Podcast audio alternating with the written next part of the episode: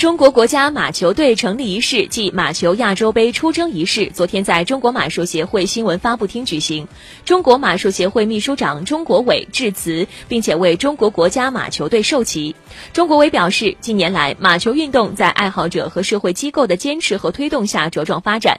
自今年六月中国马术协会马球专业委员会成立以来，马球赛事活动层出不穷。现场随后公布了国家马球队的队员名单，队长刘诗来领。前的七位队员将在阿根廷人迭戈的率领下展开备战。嗯，刘诗来也表示，队伍即将出征啊，赴法呃赴泰国进行为期两个月的集训，以更好的备战马球亚洲杯的比赛，同时以备足赛事用马。中国马球队呢，定将不辱使命。这是中国首次正式组建国家马球队参与国际马球赛事，意味着长期以来依靠民间力量扶持发展的中国马球得到协会、地方、企业和个人四位一体模式的助力。即将迎来为国而战的高光时刻。